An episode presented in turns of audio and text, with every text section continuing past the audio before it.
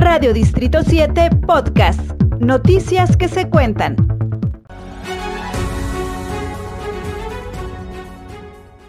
en el que solicitamos el cambiar la denominación del inmueble identificado hoy, pues con muchos nombres, ¿no? Como edificio de tesorería, edificio de regidores, edificio Comermex, tiene crisis de identidad para el, o el del edificio del perrito, para denominarlo como eh, que hoy alberga pues las oficinas justamente del Implan, de, de, tesorería municipal, la de los regidores y regidoras.